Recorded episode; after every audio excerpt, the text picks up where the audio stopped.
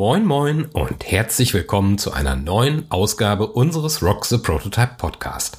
Ich bin Sascha Block, IT-Architekt in Hamburg und heute erweitern wir mit dieser zweiten Folge in unserem dreiteiligen Podcast-Special den Blick auf die Welt der digitalen Identitäten und das Identitätsmanagement. Identity and Access Management und Vertrauensmodelle in digitalen Infrastrukturen sind die unsichtbaren Architekturen, die unsere digital vernetzte Welt zusammenhalten. In einer Ära, in der sich unser Leben zunehmend online abspielt, bilden komplexe Netzwerke im Zusammenspiel mit digitalen Identitäten, Protokollen und Standards die grundlegenden technischen Infrastrukturen, die wir tagtäglich nutzen. Und mittendrin vertrauensbasierte Identitäten. Neben dem hohen Maß an Integrität für die den Netzwerken anvertrauten Informationen und zum Schutz unserer Identitäten verwirklicht ein robustes Identitätsmanagement unverzichtbare Funktionen für maximale Sicherheit. Zudem fordern NutzerInnen im Hinblick auf die ihnen gebotene User Experience entsprechende Komfortfunktionen ein. Wie ist es möglich, dass wir uns sicher in verschiedenen Diensten anmelden können, ohne für jeden einen separaten Benutzernamen und ein Passwort zu haben? Welche Mechanismen sorgen dafür, dass unsere Daten sicher von einem digitalen Service zum nächsten übertragen werden? Tauche mit uns ein in die faszinierende Welt digitaler Identitäten und des föderierten Identitätsmanagements und entdecke, wie moderne Vertrauensmodelle unsere digitale Existenz prägen und schützen.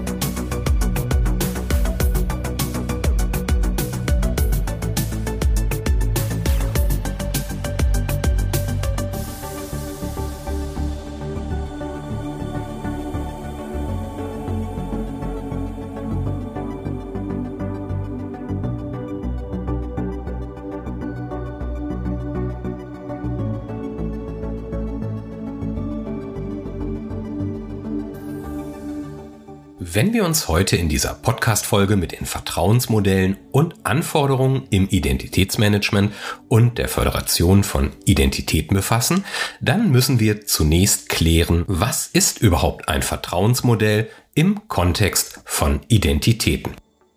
Ein Vertrauensmodell ist ein Rahmenwerk oder technisch betrachtet eine IT-Architektur, die Regeln und Richtlinien für die Interaktion zwischen verschiedenen Entitäten in einem digitalen Netzwerk definiert. Ein solches Vertrauensmodell legt fest, unter welchen Bedingungen und Kriterien eine Entität einer anderen vertrauen kann. Wenn wir digitale Services nutzen, dann wechseln unsere Identitäten dabei regelmäßig vom Netzwerk der einen Organisation in die technische Infrastruktur einer anderen Organisation. Genauer gefasst sind es oft nur Teilinformationen, die Identitätsinformationen validieren. Die meisten Daten, die im Identitätsmanagement fließen, sind die von den Identitäten abstrahierten Informationen, nämlich konkret die Token im Tokenflow des Identitätsabgleichs. Im Kontext des Identitätsmanagements spielt hier das Konzept der Föderation von Identitäten eine zentrale Rolle. Dabei handelt es sich um Mechanismen zur Authentifizierung, Autorisierung und zum Datenaustausch zwischen verschiedenen unabhängigen Systemen. All dies dient der vertrauensvollen und sicheren Identifikation von Identitäten. Etwa in einem Ident-Szenario zwischen verschiedenen Organisationen, die miteinander in einem technischen Verbundsystem einer vertrauenswürdigen Föderation agieren. Betrachten wir nun die zentralen Anforderungen für ein sicheres und robustes Identitätsmanagement. Authentifizierung. Das System muss die Identität eines Benutzers oder einer anderen Entität zuverlässig überprüfen können. Autorisierung. Nach der Authentifizierung muss das System in der Lage sein, den Zugriff auf Ressourcen basierend auf definierten Rollen oder Berechtigungen zu steuern. Datenschutz. Persönliche Informationen müssen sicher und gemäß geltenden Datenschutzrichtlinien behandelt werden. Interoperabilität. Das Identitätsmanagement muss in der Lage sein, mit verschiedenen Systemen und Plattformen zu interagieren. Skalierbarkeit. Das System muss in der Lage sein, eine wachsende Anzahl von Benutzern und Diensten zu unterstützen. Das bringt uns zu der Frage, welche Anforderungen für die vertrauensvolle Föderation von Identitäten erforderlich sind.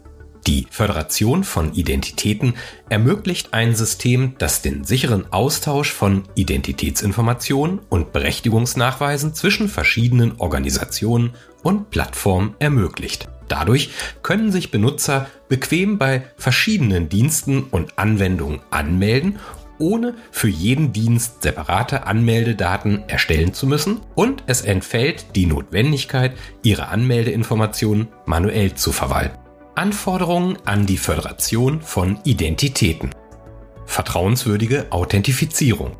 Alle beteiligten Systeme müssen sich auf ein gemeinsames oder kompatibles Verfahren zur Authentifizierung verlassen können. Vereinheitlichte Autorisierungsrichtlinien. Innerhalb des Verbunds müssen klare und einheitliche Autorisierungsrichtlinien existieren. Sichere Datenübertragung. Beim Austausch von Identitätsdaten zwischen verschiedenen Systemen muss die Integrität und Vertraulichkeit der Daten gewährleistet sein. Compliance. Alle beteiligten Parteien müssen sicherstellen, dass sie die gesetzlichen Anforderungen und Standards sowohl national als auch international erfüllen dynamische Partnerschaften. Die Föderation muss flexibel genug sein, um neue Mitglieder aufzunehmen und veraltete Beziehungen zu beenden, ohne das gesamte System zu gefährden. Durch die Beachtung dieser grundlegenden Anforderungen lässt sich ein effizientes, sicheres und benutzerfreundliches System für das Identitätsmanagement und die Föderation von Identitäten realisieren. Diese Leitplanken bilden auch die Grundlage für das Vertrauensmodell, das diese komplexen Interaktionen ermöglicht. Warum ist die Föderation von Identitäten wichtig? In unserer heutigen digital vernetzten Welt, die durch eine Vielzahl von Cloud-Services, Microservices, unzähligen APIs und Cloud-Nodes gekennzeichnet ist, gewinnt die Verwaltung von Identitäten eine kritische Bedeutung insbesondere im Kontext eines feingranularen Berechtigungskonzepts und der Implementierung von Zero Trust Prinzipien. Diese Anforderungen erfordern eine präzise und dynamische Verwaltung von Zugriffsrechten basierend auf verifizierter Identität und kontextbezogenen Informationen, um die Sicherheit zu maximieren und unbefugten Zugriff zu verhindern. In der vorangegangenen Rock Prototype Podcast Episode haben wir uns bewusst gemacht, dass es nicht eine einzige, sondern eine Vielzahl unterschiedlicher digitaler Identitäten gibt. Eine digitale Identität bezieht sich immer auf ein digitales Profil, das wir im Kontext bestimmter Aktionen nutzen möchten.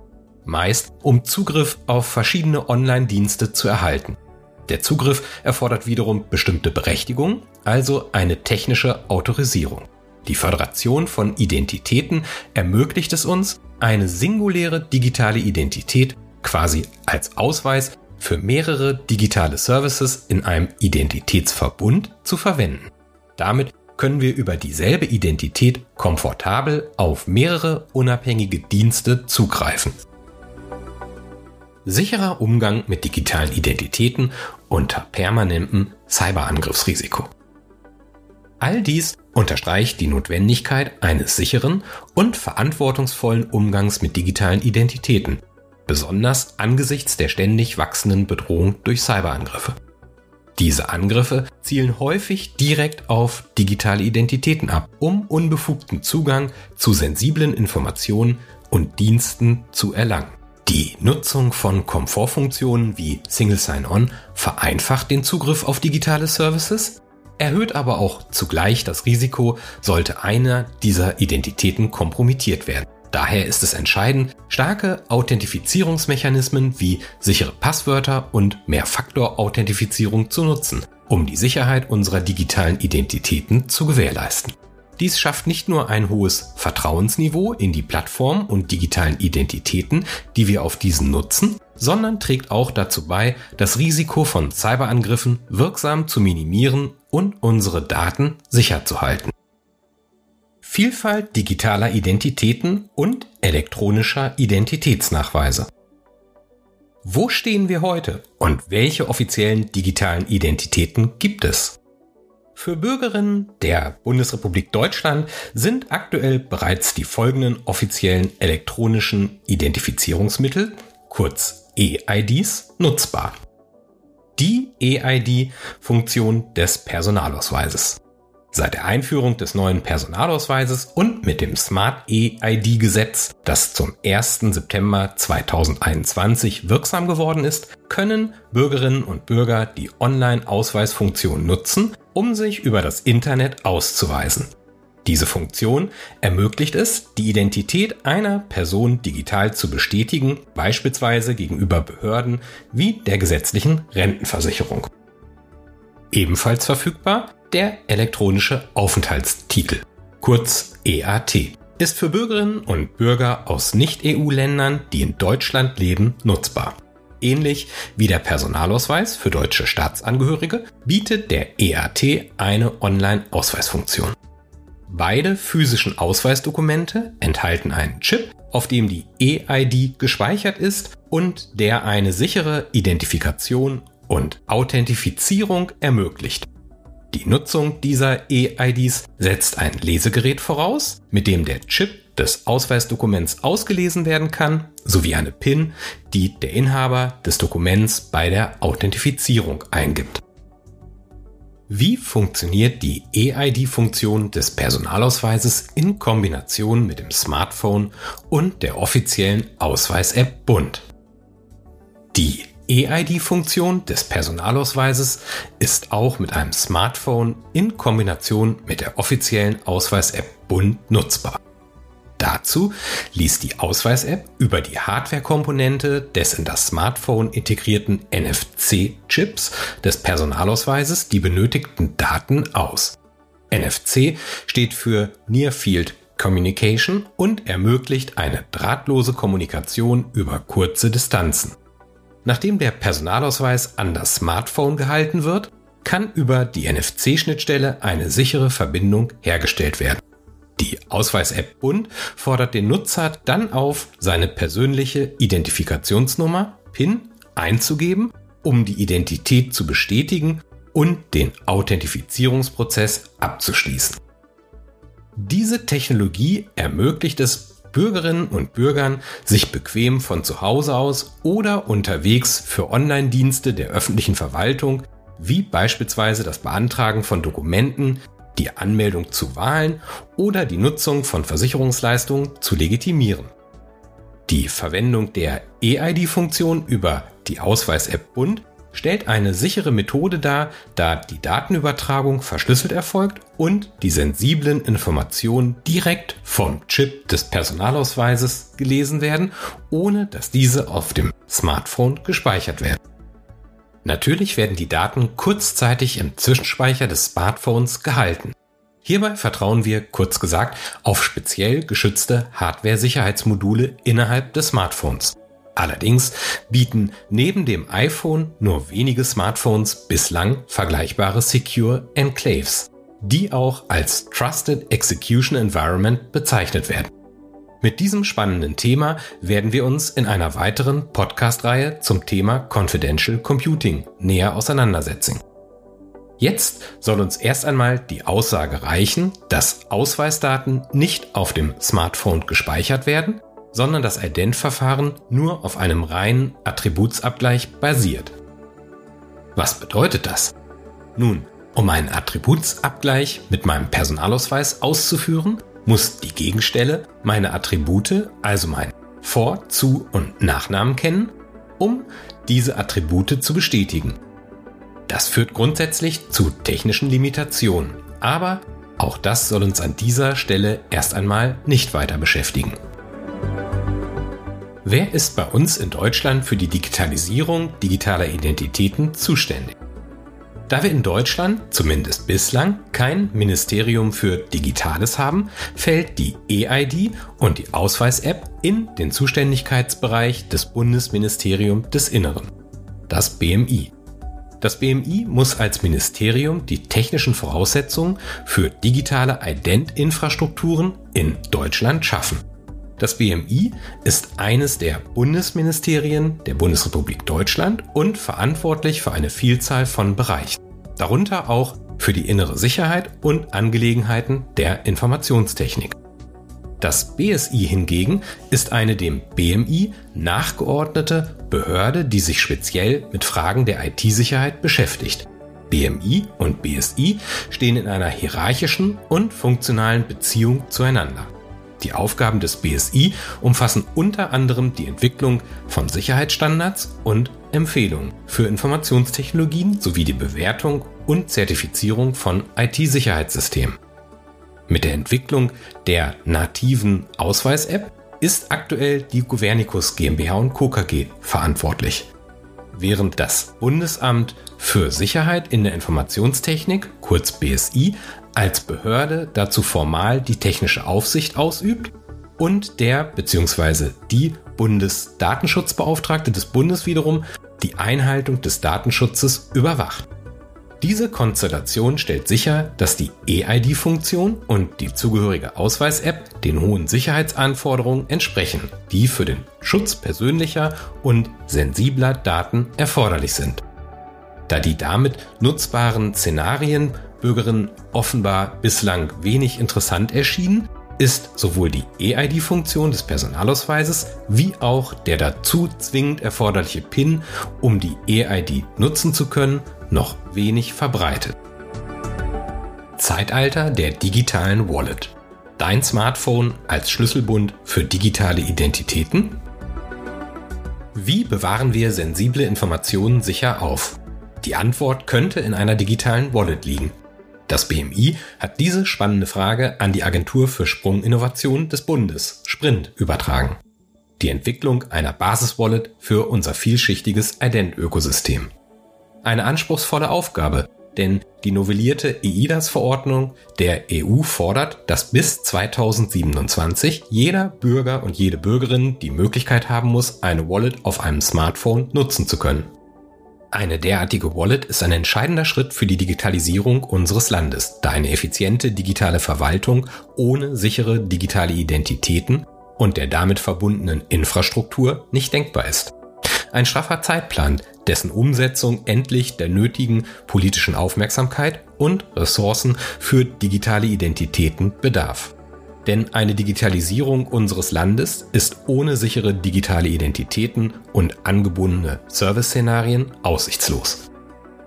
Eine Wallet auf dem Smartphone scheint der perfekte Ablageplatz für digitale Artefakte zu sein. So vertraue ich der Wallet auf meinem Smartphone etwa auch meine Bankkarte oder meine HVV-Monatskarte bzw. jetzt mein Deutschlandticket an.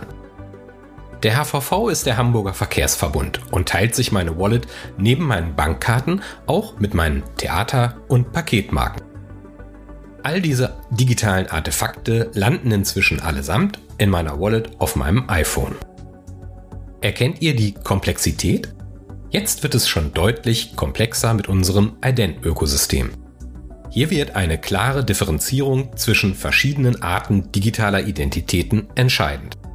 Während eine Theaterkarte und auch der QR-Code für Paketdienste nur durch einen QR-Code dargestellt wird und durch eine simple Fotografie leicht kopierbar und somit duplizierbar ist, mag das für diese digitalen Artefakte zwar in Ordnung sein.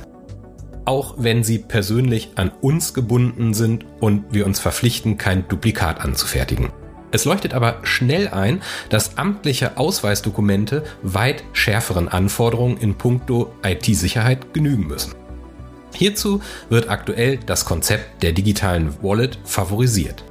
Der wirksame Schutz einer digitalen Identität vor seinem digitalen Zwilling ist alles andere als trivial.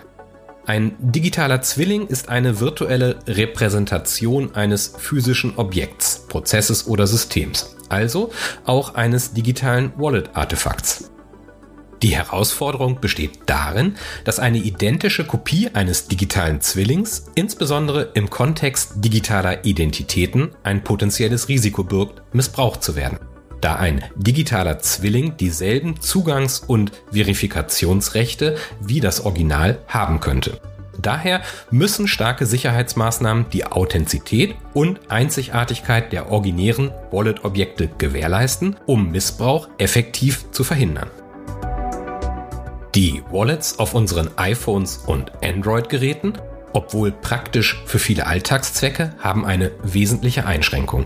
Sie sind Closed Source und stehen vollständig unter der Kontrolle von Apple bzw. den Android-Geräteherstellern. Diese Eigenschaft macht sie zu weniger idealen Orten für die sichere Aufbewahrung staatlicher Ausweisdokumente. Die hohen Sicherheits- und Vertrauensanforderungen, die an die Speicherung solcher sensiblen Informationen gestellt werden, erfordern eine Lösung, die über die Möglichkeiten dieser kommerziellen Wallets hinausgeht. Der wesentliche Unterschied zwischen einer kommerziellen Wallet und der geplanten staatlich kontrollierten Wallet liegt in der Sicherheit und Souveränität der Daten. Während kommerzielle Wallets hervorragend für alltägliche Transaktionen geeignet sind, erfüllen sie nicht die strengen Sicherheitsanforderungen, die für die Aufbewahrung und Verwaltung amtlicher Dokumente und digitaler Identitäten erforderlich sind. Eine staatlich kontrollierte Wallet soll auf Basis einer transparenten Entwicklung und durch die Nutzung innerhalb eines regulierten Rahmens gewährleisten, dass höchste Sicherheitsstandards eingehalten werden. Zudem ermöglicht sie es dem Staat, die Hoheit über die Verifizierungsprozesse zu behalten und so die Identität der Bürgerinnen effektiv zu schützen. Diese Initiative ist ein entscheidender Schritt, um das Vertrauen in digitale Dienste zu stärken und eine sichere Grundlage für die fortschreitende Digitalisierung zu schaffen. Aus diesem Grund müssen amtliche Ausweisdokumente in einer separaten Wallet landen. Und um diese zu schaffen, ist die Agentur für Sprunginnovationen des Bundes Sprint durch das BMI beauftragt, eine solche Basis-Wallet, die Eudi Wallet, für dieses komplexe Ident-Ökosystem zu entwickeln. Daraus folgt, dass auch alle Artefakte, die in dieser Eudi Wallet landen, entsprechend regulierten Vorgaben genügen müssen. Natürlich auch unter den jeweils aktuellen Anforderungen für IT-Sicherheit. Gleiches gilt für unsere nächste EID, die Telematik-ID. Die Telematik-ID ist fester Bestandteil der Telematikinfrastruktur im deutschen Gesundheitssystem und ermöglicht eine sichere digitale Identifikation und Kommunikation zwischen den verschiedenen Akteuren im Gesundheitswesen, wie Ärzten, Apotheken, Krankenhäusern, Krankenkassen und den Versicherten. Die Telematik-ID wird beispielsweise verwendet, um den sicheren Zugriff auf die elektronische Patientenakte EPA oder das elektronische Rezept E-Rezept zu gewährleisten. Sie ist ein Schlüsselelement, um Datenschutz und Datensicherheit im digitalen Austausch von Gesundheitsdaten zu garantieren. Die Telematikinfrastruktur ist dabei der integrale Sektor, der darauf abzielt, die Effizienz, Transparenz und Sicherheit der gesundheitlichen Versorgung durch digitale Services zu verbessern. Dabei spielt die Telematik-ID eine entscheidende Rolle, indem sie eine vertrauenswürdige Identifizierung der beteiligten Parteien sicherstellt und so den Grundstein für einen sicheren Datenaustausch innerhalb des Datenraums der Telematikinfrastruktur legt. Das Identifikationsverfahren der Telematik-ID, das sich aufgrund der hohen Anzahl gesetzlich krankenversicherter Bürgerinnen und Bürger in Deutschland verbreiten wird, ist Teil des digitalen Wandels, der darauf abzielt, physische Karten perspektivisch durch digitale Lösungen in Wallets zu ergänzen. Ein prägnantes digitales Servicebeispiel hierfür ist die Videosprechstunde, die veranschaulicht, wie flexibel sich örtliche und physische Präsenzanforderungen durch die Digitalisierung an Nutzerbedürfnisse anpassen lassen zukünftige EIDs. Darüber hinaus wird in Deutschland und der EU an der Weiterentwicklung im Zusammenhang mit der IDAS-Ordnung an weiteren nutzbaren Trust Services gearbeitet, um grenzüberschreitende Nutzungsmöglichkeiten für elektronische Identifizierungs- und Vertrauensdienste innerhalb der EU zu schaffen. Die genannten EIDs stellen somit wichtige Bausteine für eine sichere digitale Identität in Deutschland dar und sind Schlüsselkomponenten für die Realisierung digitaler Verwaltungsleistungen und die sichere Nutzung von Online-Diensten. Koordiniertes Identitätsmanagement durch föderierte Identity Provider. Isolierte Identitätsmanagementsysteme sind nicht mehr zeitgemäß. Ein Verbund aus föderierten Identity-Providern stellt eine alternative Lösung dar, um ein Netzwerk aus interoperablen digitalen Services über verschiedene Sektoren hinweg zu ermöglichen. Dieser dezentrale Ansatz fördert eine erhöhte Sicherheit durch die verteilte Verwaltung digitaler Identitäten und schafft einen vertrauensvollen Raum, in dem diese Identitäten mit feingranularen Berechtigungen rollenbasiert in unterschiedlichen Service-Szenarien autorisiert werden. Föderierte Identity Provider sind spezialisierte Systeme, die innerhalb eines Föderationsverbundes digitale Dienste definieren und autorisieren. Innerhalb dieses Verbundes sind die beteiligten Organisationen verantwortlich für die interne Verwaltung von Benutzeridentitäten und Zugriffsberechtigungen, um sichere Interaktion mit anderen Teilnehmern im Föderationsverbund zu ermöglichen, soweit wie sie das Berechtigungskonzept vorsieht. Eine weitere Anforderung an ein solches Föderationssystem ist es, dynamische Mitgliedschaften zu unterstützen, also neuen Mitgliedern den einfachen Beitritt zu ermöglichen oder eine Mitgliedschaft zu beenden oder an eine andere Organisation zu übertragen, ohne dabei die Systemintegrität oder Systemsicherheit zu gefährden. Ferner muss das föderierte Ident-Konzept technische Nutzer unterstützen, die wiederum sowohl aus menschlichen Nutzern als auch Systemkomponenten über föderierte Identitätsprovider sicher authentifiziert und autorisiert. So lassen sich technische Funktionen etwa zur Administration und Wartung sicher und datenschutzkonform realisieren.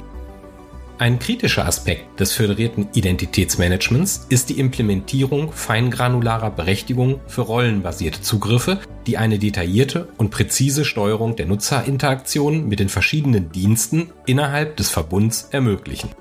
Dies gewährleistet, dass jeder Nutzer, ob menschlich oder eine Systemkomponente, genau die Zugriffsrechte erhält, die seiner Rolle und den damit verbundenen Aufgaben entsprechen.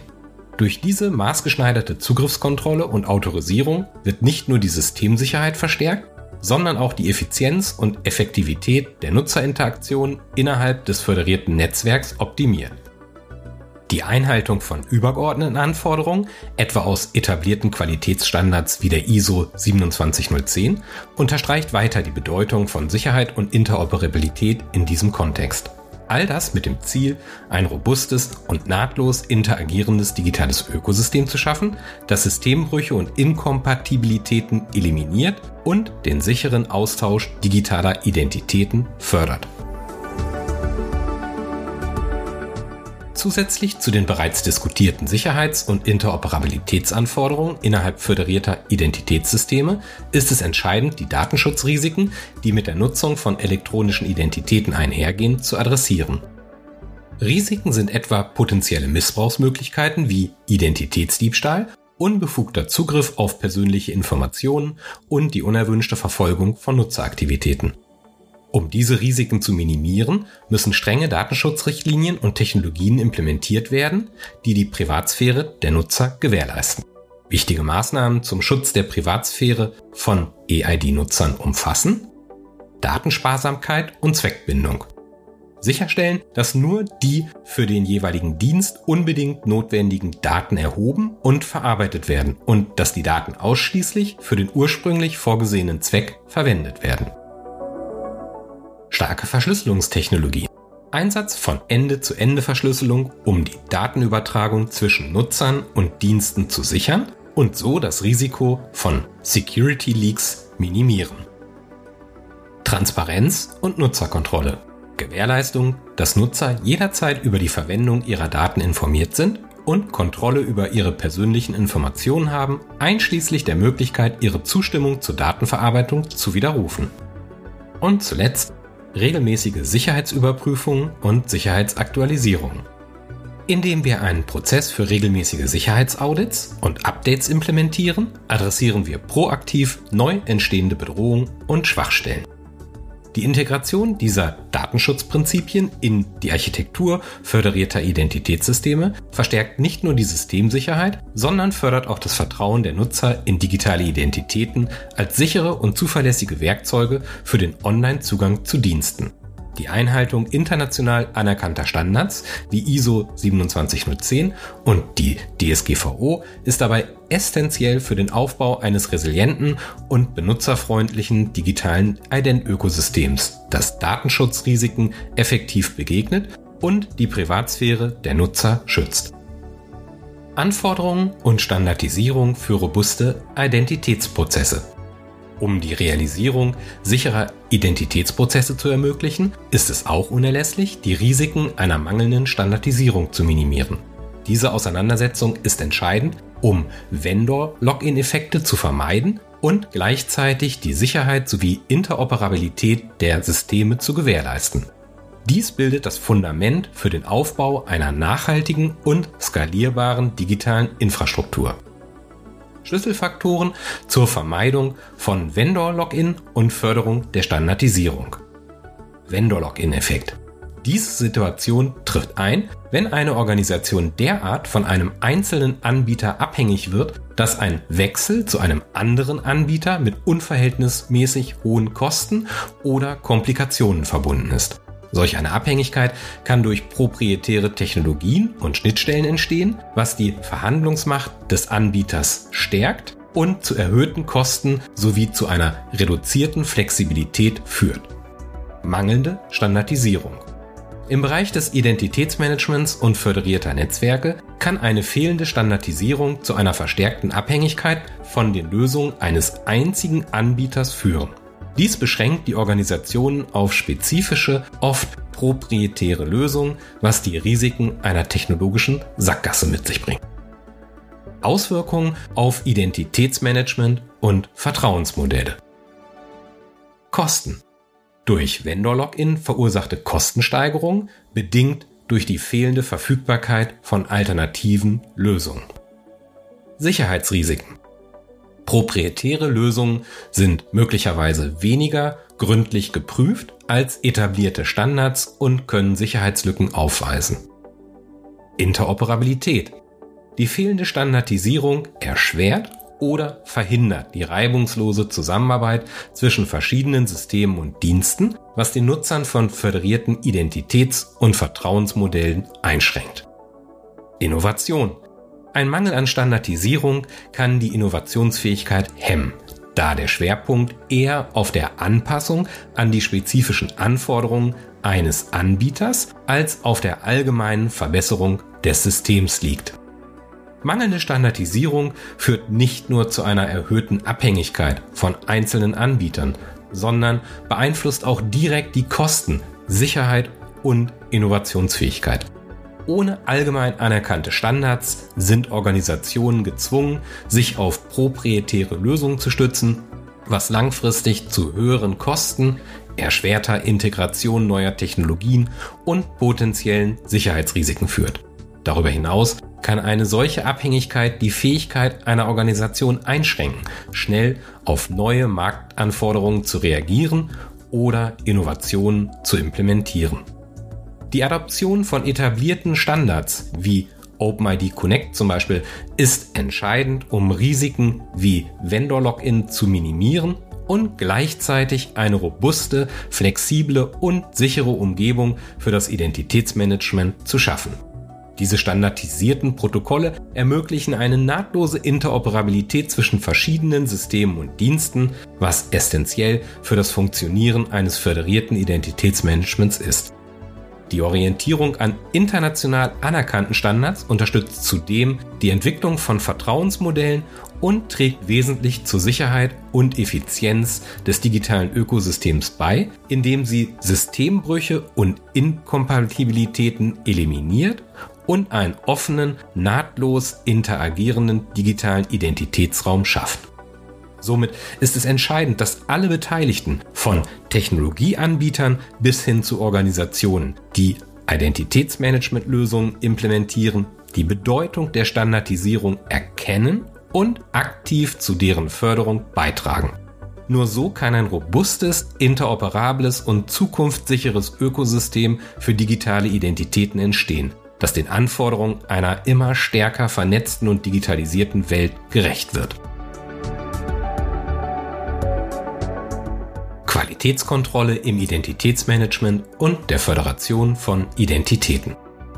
Widmen wir uns jetzt wirksamen Maßnahmen zur Qualitätskontrolle und um strenge Sicherheits-, Compliance- und Qualitätskriterien zu gewährleisten. Strenge Sicherheits-, Compliance- und Qualitätskriterien sowie normbasierte Audits und Penetration Tests sind entscheidende Maßnahmen und bieten eine objektive Bewertung der Sicherheitsmechanismen und tragen somit zur Stärkung des Vertrauens und der kontinuierlichen Verbesserung des Systems bei. Zertifizierung Zertifizierungen sind eine wichtige Maßnahme zur Qualitätssicherung im Bereich Identitätsmanagement und Föderation. Sie bieten eine formale Bestätigung, dass ein System oder eine Dienstleistung bestimmte Standards in Bezug auf Sicherheit, Zuverlässigkeit und Compliance erfüllt. Bekannte Zertifizierungen in diesem Kontext könnten die ISO IEC 27001 für Informationssicherheitssysteme oder spezifische Zertifikate für OpenID Connect sein. Durch den Erhalt einer solchen Zertifizierung können Organisationen nachweisen, dass sie strenge Qualitätskriterien erfüllen und dass ihr System vertrauenswürdig ist. Penetration Tests. Pentests sind gezielte Angriffe auf ein System mit der Absicht, Sicherheitslücken zu finden und zu dokumentieren.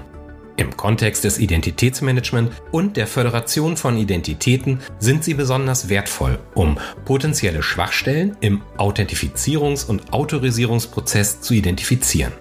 Pentests werden in der Regel von spezialisierten Sicherheitsunternehmen durchgeführt, die keine Verbindung zu der testenden Organisation haben, um eine objektive Bewertung zu gewährleisten. Warum sind diese Maßnahmen wichtig? Beide Maßnahmen, Zertifizierung und Pentests bilden eine objektivierte Kontrolle und Validierung der Sicherheitsmechanismen eines Systems. Sie tragen dazu bei, das Vertrauen der Nutzer und der an der Föderation beteiligten Parteien zu stärken. Darüber hinaus erlauben sie es den Organisationen, proaktiv Sicherheitsrisiken zu managen und kontinuierliche Verbesserungen vorzunehmen, was langfristig zur Zuverlässigkeit und Integrität des gesamten Systems beiträgt. Qualitätskontrolle. Last but not least muss durch laufende Qualitätskontrollen sichergestellt sein, dass Zertifizierungen und Penetration Tests nicht nur als Werkzeuge zur Sicherheitsbewertung, sondern aktiver Teil einer umfassenden Strategie zur Qualitätssicherung und kontinuierlichen Verbesserung des Identitätsmanagements und der Föderation von Identitäten darstellen. Wir sind bereits mitten auf dem Weg in Richtung einer vereinheitlichten und nahtlosen digitalen Identitätsinfrastruktur. Viele Akteure engagieren sich bereits aktiv, um die bestehenden Herausforderungen zu meistern und innovative Ansätze für das Management und die Nutzung sicherer digitaler Identitäten zu entwickeln. Ich hoffe, diese Episode unseres Podcasts hat dir wertvolle Einsichten in die Welt der digitalen Identitäten vermittelt. Bleibt dran, denn unsere Serie zu digitalen Identitäten geht schon in der nächsten Episode weiter. Im nächsten Teil unseres dreiteiligen Specials zum Thema digitale Identitäten tauchen wir tiefer ein und beleuchten mit OpenID Connect ein zentrales Thema. Du wirst Einblicke in die OpenID Federation erhalten und verstehen, warum das OIDC Authentifizierungsprotokoll entwickelt wurde. Dieses Protokoll baut auf dem OAuth Framework auf und erweitert es, um eine Authentifizierung und Identitätsverifizierung von Nutzern in Webanwendungen, APIs und mobilen Apps zu ermöglichen. Solltest du Fragen haben oder mehr Informationen wünschen, zögere nicht, Kontakt aufzunehmen. Vergiss nicht, unseren Podcast zu abonnieren und uns durch deine Bewertung zu unterstützen. Dein Feedback ist uns wichtig, also hinterlasse gerne deinen Kommentar. Herzlichen Dank für deine Aufmerksamkeit. Ich freue mich darauf, dich in der nächsten Folge von Rock the Prototype wieder zu begrüßen. Euer Sascha Block.